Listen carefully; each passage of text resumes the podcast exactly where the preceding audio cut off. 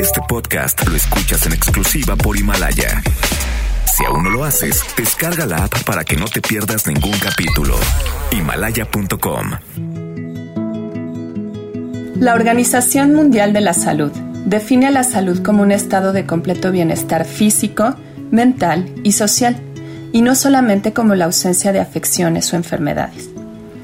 De esta manera, se considera la salud mental como parte fundamental de una persona, ya que puede afectar aspectos específicos de la vida escolar y laboral de los individuos. La salud mental cobra especial relevancia en este momento en el que el virus SARS-CoV-2 continúa diseminándose por todo el mundo y el número de personas diagnosticadas con COVID-19 cada día va aumentando, tanto en el mundo como en México. Esta es una situación seria que merece nuestra atención y que tomemos medidas. Y por ello es lógico y esperable que nos genere ansiedad, por varias razones. En primer lugar, este es un virus nuevo, que apenas los científicos están comenzando a conocer. Los expertos aún están tratando de entender cómo se comporta este coronavirus, cuál podría ser el mejor tratamiento, y no tienen del todo claro cuáles son las mejores maneras de contender con él. Cuando una amenaza es nueva y no la entendemos, nos quedamos con la sensación de que no sabemos todo lo que necesitamos para protegernos, y eso equivale a sentirnos impotentes y vulnerables. La falta de control es un alimento para el estrés. Es por esto que a muchas personas les resulta insuficiente la idea de que lavándonos las manos o manteniendo una sana distancia reduciremos la transmisión, pues no parece una solución muy elaborada ante algo tan complejo. Y es también por ello que los remedios y curas mágicas para el COVID-19 que están circulando en redes sociales tienen tanto éxito, porque nos dan una sensación de control y de que sí podemos hacer algo, aunque no necesariamente sea cierto. Por otro lado, esta pandemia no está siendo solo una crisis de salud pública, sino un evento global que está afectando casi todos los aspectos de nuestras vidas. Todos estamos preocupados por no contraer la enfermedad o porque nuestros familiares no se enfermen.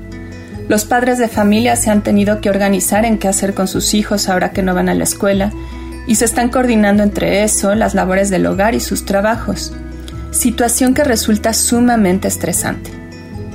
Todos hemos cambiado nuestras rutinas y la manera de llevar nuestras actividades diarias.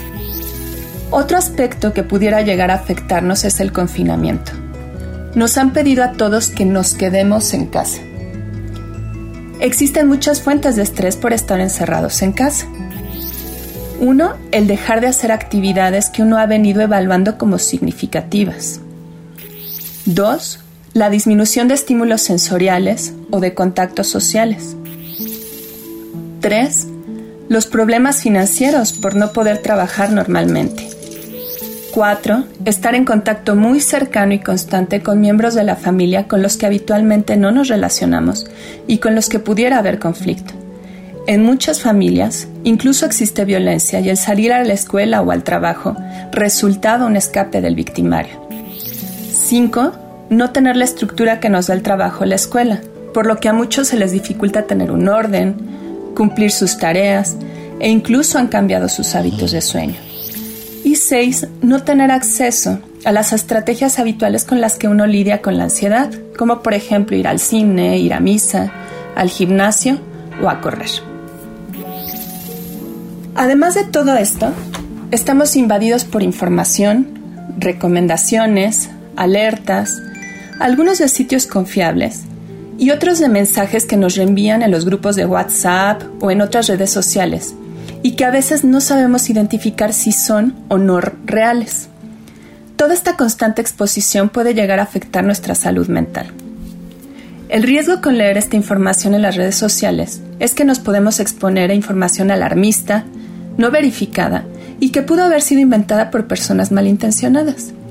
Cuando en el 2016 se dio la emergencia por la aparición del virus Zika, un profesor de la Universidad de Illinois encontró en un estudio acerca de la percepción de riesgo de la enfermedad que las personas que leían la información acerca del virus en las redes sociales se sentían con mayor riesgo de contagiarse que aquellos que obtenían la información de medios tradicionales como lo son el radio, la televisión u otras fuentes confiables. Por otro lado, se ha encontrado que entre más tiempo pasen las personas revisando las noticias acerca del evento, mayor probabilidad habrá de que desarrollen estrés agudo, una forma de estrés que podría evolucionar estrés postraumático. Además de la ansiedad, es común que esta situación esté generando en nosotros depresión, aburrimiento, enojo, frustración e irritabilidad. ¿Y qué podemos hacer ante todo esto? En primer lugar, limita el consumo de noticias acerca del COVID y busca que éstas sean de fuentes confiables. Sí, en este momento es importante que estés informado, pero busca un balance entre informarte y realizar todas tus demás actividades, incluyendo actividades placenteras como leer, escuchar música o aprender un nuevo idioma. Elige dos o tres fuentes de información confiables que te tengan al tanto de lo que pasa y solo presta atención a ellas. Elige dos momentos al día en que te informarás acerca del coronavirus y trata de ya no exponerte a noticias fuera de esos tiempos. Si quieres compartir información acerca del tema, que sea de fuentes confiables. Y evita compartir cosas, busquen sembrar el miedo y busca más bien compartir historias de ayuda y solidaridad entre las personas. Organiza una agenda de tus días. Mantener una rutina diaria puede dar tanto a adultos como a niños una sensación de orden y propósito en nuestras vidas. Pon alarma para despertar como si fueras al trabajo o a la escuela, báñate, tiende tu cama y trata de incluir en tu agenda actividades regulares como trabajo, ejercicio y estudio. Mantente conectado con tus seres queridos. Tus interacciones cara a cara con los demás se van a ver limitadas en el confinamiento. Por eso es importante que sigas en contacto social ya sea por teléfono, mensajes de texto, videochat o redes sociales. No te aísles. Si te sientes triste o ansioso, usa estas conversaciones como una oportunidad para discutir tu experiencia y tus emociones. Mantén un estilo de vida saludable. Duerme bien, no cambies tus horarios de sueño, come bien y haz ejercicio en tu casa. Trata de evitar el consumo de alcohol o drogas como una manera de hacer frente al estrés al aislamiento. Convive con tus mascotas. Involúcrate en actividades que impliquen ayudar a otras personas. La amabilidad y la empatía son esenciales para mantener la paz mental. Ponle nombre a tus miedos. Una pandemia es un villano muy abstracto. Todos estamos en mayor medida temerosos ante este nuevo virus pero puede ser muy útil hacer un ejercicio de sentarnos y analizar. Es que a mí qué es lo que específicamente me preocupa. ¿Piensas que puedes contraer el coronavirus y morir? ¿Te preocupa qué va a pasar con tu trabajo o cómo harás para pagar tus deudas? ¿O si te quedarás sin comida o papel de baño? Nombrar nuestros miedos nos ayuda a comprenderlos. Ponlos en perspectiva. Analiza si tienen o no sustento real y en su caso haz planes para solucionar problemas. No evites sentir ansiedad, es normal que la sientas. Cuando las personas evitamos sentir una emoción que clasificamos como negativa, paradójicamente esta emoción aumenta. Carl Jung decía, eso a lo que te resistes, persiste.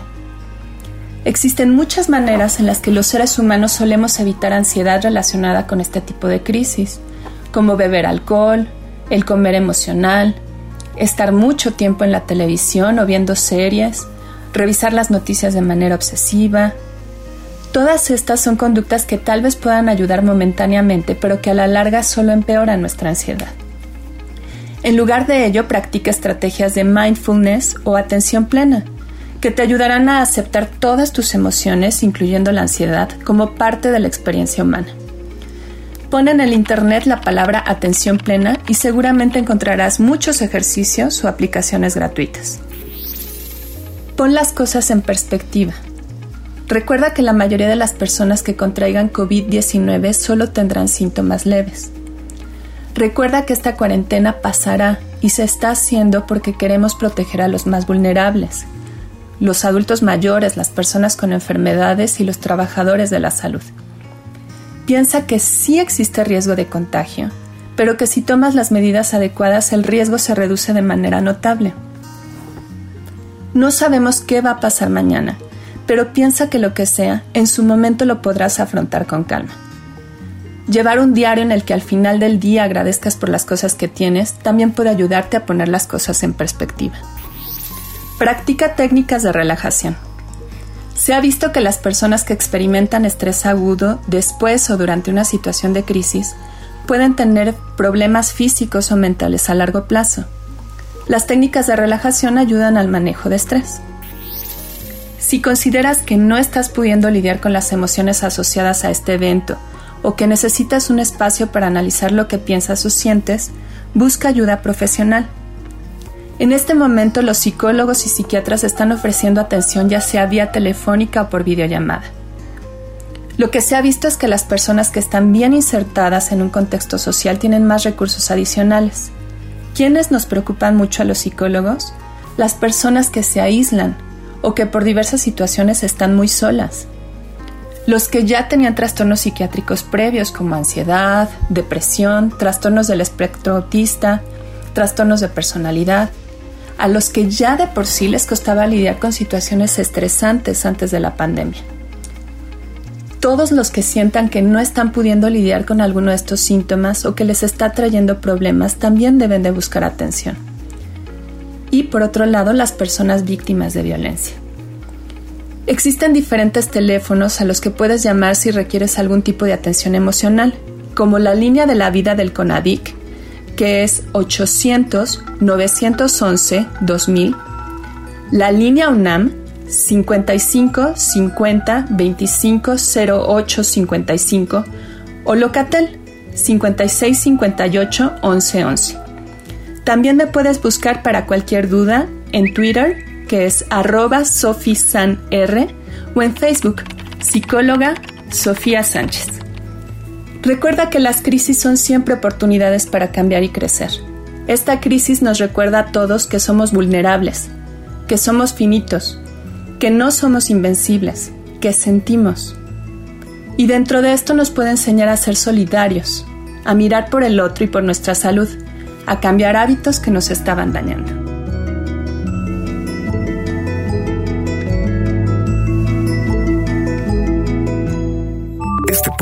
Lo escuchas en exclusiva por Himalaya. Si aún no lo haces, descarga la app para que no te pierdas ningún capítulo. Himalaya.com